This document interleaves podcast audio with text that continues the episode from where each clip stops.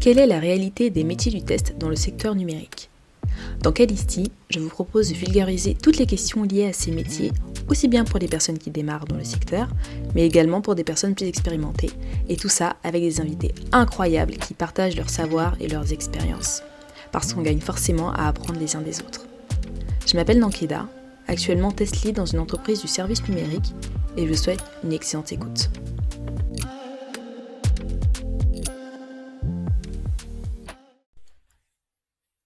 Bonjour, bonsoir à tous, j'espère que vous allez bien. Vous l'avez lu dans le titre aujourd'hui, on va parler d'un sujet un peu controversé, le nucléaire. Donc, avant de vous partager mes pensées là-dessus, un petit disclaimer euh, est nécessaire. Je suis ni physicienne, ni chercheuse, ni politique, et tout le contenu partagé dans cet épisode n'est que ma vision personnelle des choses, basée sur des recherches personnelles. Alors, je pense que ça ne vous a pas échappé, le dernier film de Christopher Nolan est au centre de toutes les discussions depuis sa sortie il y a une semaine. Enfin, on parle peut-être plus de Barbie, euh, produit par euh, Greta Gerwig, que d'Oppenheimer, surtout qu'il y a un marketing un petit peu agressif autour, euh, ce qui fait que c'est assez difficile de passer à côté, en tout cas en France. Du coup, j'ai été voir Oppenheimer dans la semaine et c'est ce qui m'a un peu inspiré pour cet épisode. Promis, pas de spoil pour ceux qui ne l'ont pas déjà vu, donc vous pouvez continuer à écouter l'épisode tranquillement. J'ai trouvé que la hype était euh, assez méritée. Euh, Cillian Murphy, euh, qui est l'acteur euh, qui joue le rôle du physicien Oppenheimer, est vraiment parfait dans le rôle.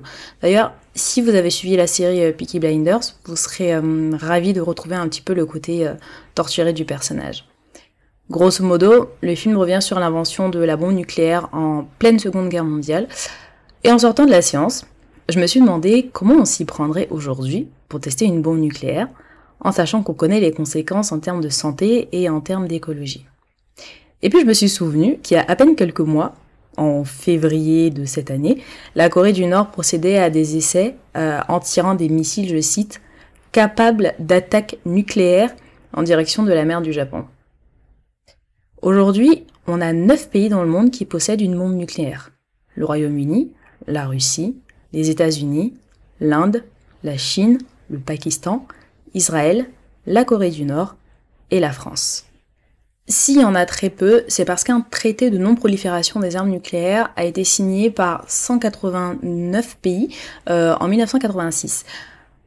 Aux 9 pays que je viens de citer, on peut quand même ajouter d'autres qui stockent sur leur sol ce qu'on appelle les ogives nucléaires. Donc c'est la partie antérieure d'un projectile, donc euh, des missiles, euh, des torpilles, euh, des roquettes, etc., etc., qui ont donc une partie nucléaire, quoi.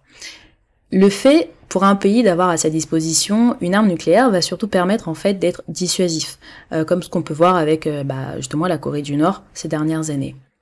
À supposer qu'un pays qui n'a pas d'arme nucléaire décide de se mettre à en créer une pour disons rentrer dans le cercle privé et avoir un élément de défense supplémentaire, comment est-ce qu'il s'y prendrait? Bah, on est un peu obligé de s'appuyer sur ce qui a déjà été fait en fait.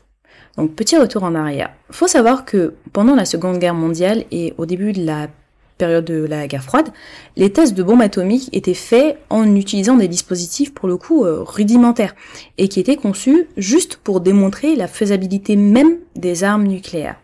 Les tests étaient généralement effectués dans des zones éloignées et très peu peuplées, comme des déserts, et ça permettait de minimiser les risques pour les populations civiles et puis euh, de limiter l'impact des retombées radioactives sur les zones habitées.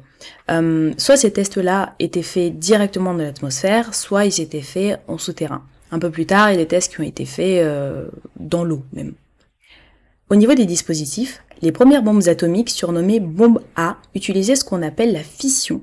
Euh, ce sont des, des, réactions nucléaires en chaîne pour libérer une énorme quantité d'énergie. Un peu plus tard, pendant la guerre froide, les bombes thermonucléaires ou bombes à hydrogène qu'on connaît aussi sous le nom de bombe H ont été développées. Donc ça, ça combine une bombe de fission avec une bombe de fusion pour des explosions qui sont euh, encore plus puissantes, encore plus impressionnantes. La fusion nucléaire, c'est une réaction dans laquelle deux noyaux atomiques vont s'assembler pour former un noyau plus lourd. D'ailleurs, c'est très bien expliqué dans le film. Le premier test d'une bombe H, donc à hydrogène, a été lancé en 1952. Après avoir fait exploser leur bombe, les scientifiques qui travaillaient dessus mesuraient la puissance de l'explosion, le rayonnement et les retombées radioactives entre autres. toutes les données qui étaient relevées étaient bien sûr utilisées pour concevoir des versions améliorées. Explosion, amélioration, retest, amélioration, retest, amélioration, etc. jusqu'à obtenir la puissance souhaitée. Bon, évidemment, à un moment donné, euh, ça va dépendre du budget qui est alloué à tout ça. Et c'est tout. Donc aujourd'hui, qu'est-ce qui se passerait si un pays voulait faire des tests juste pour voir? Eh ben, mes petites recherches m'ont indiqué que ce serait euh, quand même assez compliqué. Déjà, ce serait considéré comme une violation du TICE et le pays serait condamné par le monde entier. TICE, ça vaut pour traité d'interdiction complète des essais nucléaires.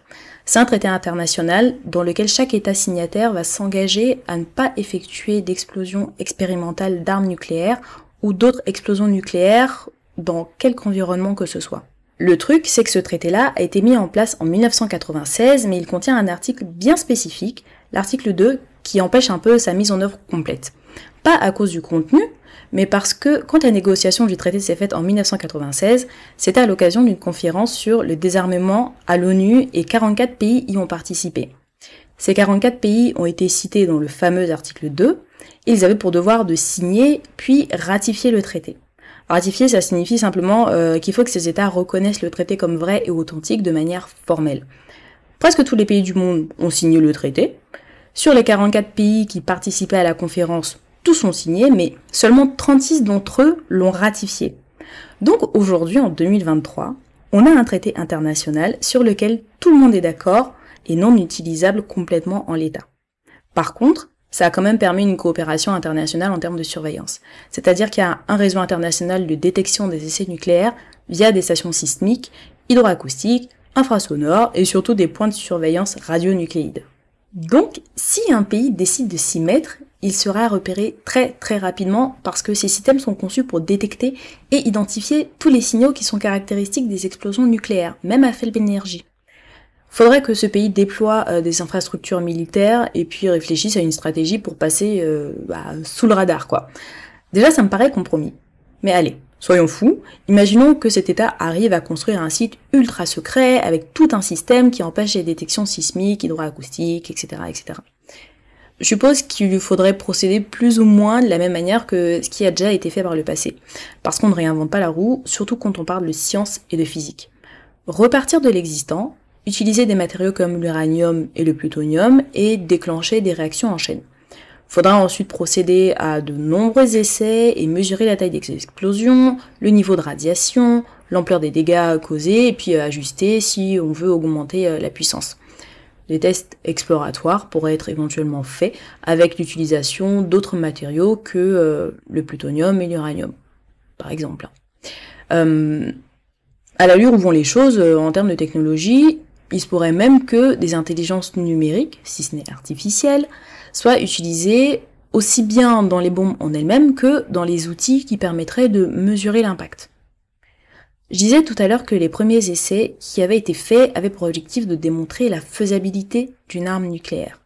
Maintenant, on a non seulement des certitudes là-dessus, mais aussi des résultats et conséquences sur long terme parce qu'on continue à mesurer aujourd'hui euh, les impacts qu'il y a eu euh, à Hiroshima et à Nagasaki. Je rappelle quand même qu'il y a eu jusqu'à 220 000 morts entre Hiroshima et Nagasaki.